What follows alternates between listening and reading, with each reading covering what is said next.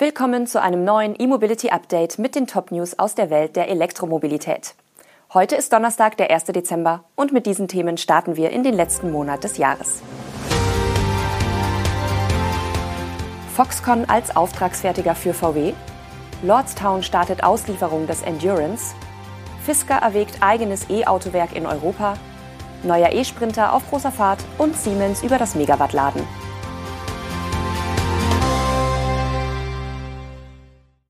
Volkswagen will bekanntlich die US-Traditionsmarke Scout wiederbeleben. Für dieses dann rein elektrische Label favorisiert der deutsche Konzern nun offenbar eine externe Produktion. Dafür soll Volkswagen mit dem Auftragsfertiger Foxconn in Gesprächen sein. Das berichtet die Automobilwoche unter Berufung auf Unternehmenskreise. Parallel verhandle VW aber auch mit Magna.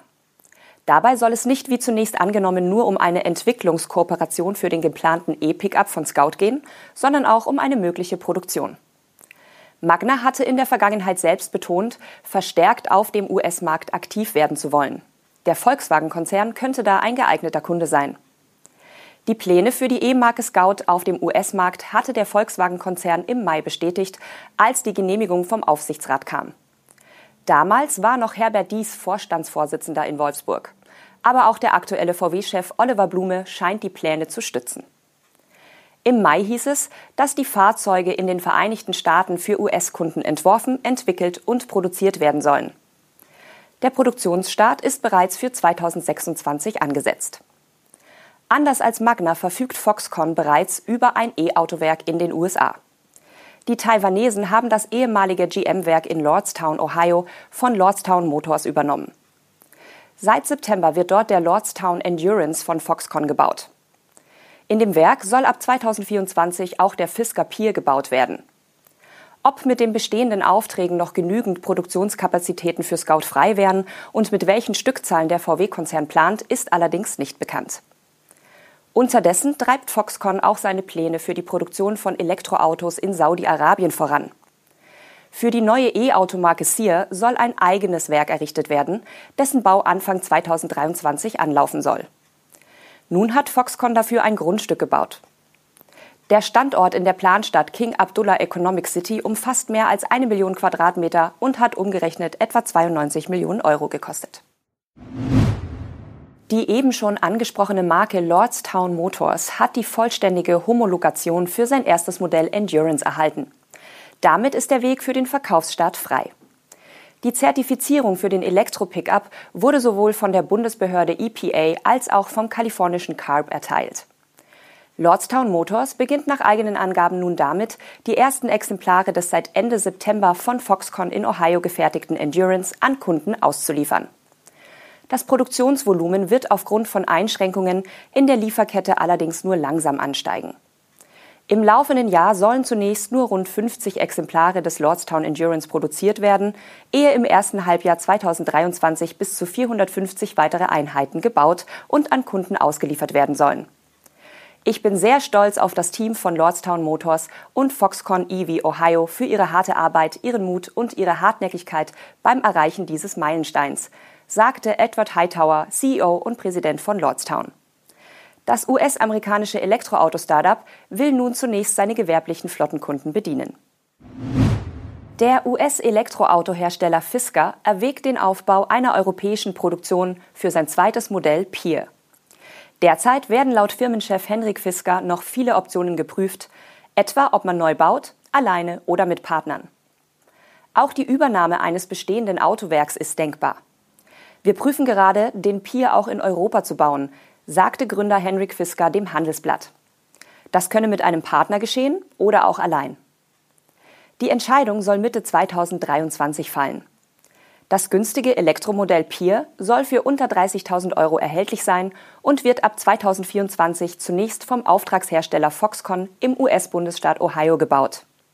In demselben Werk also, in dem auch schon der in der Voranmeldung angesprochene Lordstown Endurance produziert wird.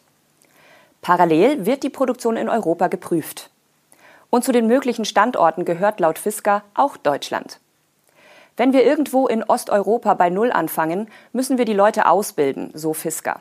Und es dauert länger, die Produktion hochzufahren. Gegen Deutschland sprechen dagegen die hohen Energiepreise. Sinnvoll sei auf jeden Fall ein Standort auf dem europäischen Festland. Das ist auch eine Absage an eine Fertigung in Großbritannien. Die Festlegung auf das Festland ist derzeit aber eine der wenigen konkreten Aussagen, denn noch zieht das Unternehmen wohl alle möglichen Optionen in Betracht. Ein Joint Venture mit einem anderen Autohersteller sei ebenfalls denkbar. Auch in den USA könnte laut Fisker ein zweites Werk hinzukommen für eine lokale Produktion des Elektro-SUV Ocean.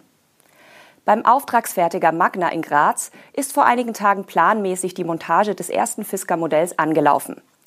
In Indien spreche Fisker mit einem großen Partner aus der Industrie sogar über den Bau eines Autos für unter 20.000 US-Dollar. Henrik Fisker will es offenbar wissen. Mercedes-Benz Vans hat ein Update zur Entwicklung der nächsten Generation des E-Sprinters veröffentlicht. Diese wird Anfang Februar ihre Weltpremiere feiern.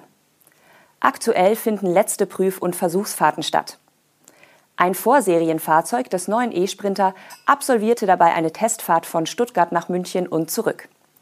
Die 475 Kilometer lange Tour hat der E-Sprinter mit nur einer Akkuladung geschafft. Bei dem Fahrzeug handelt es sich um die extra lange Version mit Hochdach und der größten der drei geplanten Batterieversionen. Der TÜV Süd habe für die Testfahrt einen Verbrauch von 21,9 Kilowattstunden auf 100 Kilometer bestätigt. Die Fahrt wurde im innerstädtischen Verkehr sowie auf Bundesstraßen und Autobahnen absolviert und das bei realen topografischen Streckenbedingungen wie beispielsweise dem Anstieg auf die Schwäbische Alb. Nach Ankunft wurde eine verbleibende Restreichweite von etwa 20 Kilometern angezeigt. Die Strecke der Versuchsfahrt ist bekannt, die Witterungsbedingungen am 19. Oktober auch. Zur Fahrweise macht Mercedes jedoch keine Angaben. Aber selbst bei einer extrem effizienten Fahrweise wären 475 Kilometer eine ungewöhnlich hohe Reichweite in diesem Segment. Sehr wahrscheinlich war der E-Sprinter nicht beladen. Aus dem Verbrauch und der Reichweite lässt sich aber ableiten, dass die Batterie über 100 Kilowattstunden groß war. Und zum Schluss wollen wir Ihnen noch ein anderes Video ans Herz legen. Siemens Smart Infrastructure gehört zu den großen Ladelösungsanbietern für Pkw und Nutzfahrzeuge der Branche. In Europa sind Leipzig und Portugal die Produktionsstätten des Unternehmens. Electrif.net-Chefredakteur Peter Schwirz hat kürzlich mit Markus Mildner, dem CEO E-Mobility von Siemens Smart Infrastructure, gesprochen. Dabei ging es um ein dichtes Megawatt-Ladenetz für Nutzfahrzeuge. Dafür müsse die nötige Netzanschlussleistung geschaffen werden, sagt Mildner in dem Interview. Als zweiten kritischen Punkt nennt der Siemens-Manager den Flächenbedarf an Autobahnen, wenn an einer Raststätte 50 Trucks über Nacht laden wollen. Im Video zeigt er auf, welche Lösungen Siemens für elektrische Trucks bietet und wie der Ladeinfrastrukturaufbau grundsätzlich noch schneller werden kann. Auch verrät Markus Mildner spannende Details über den Ausbau der Ladesäulenfertigung bei Siemens. Gerade seien in Portugal zwei weitere Linien aufgebaut worden. Das war unser E-Mobility Update am heutigen Donnerstag mit den spannendsten Nachrichten aus der Welt der Elektromobilität. Starten Sie gut in den Dezember. Wir melden uns morgen wieder. Tschüss.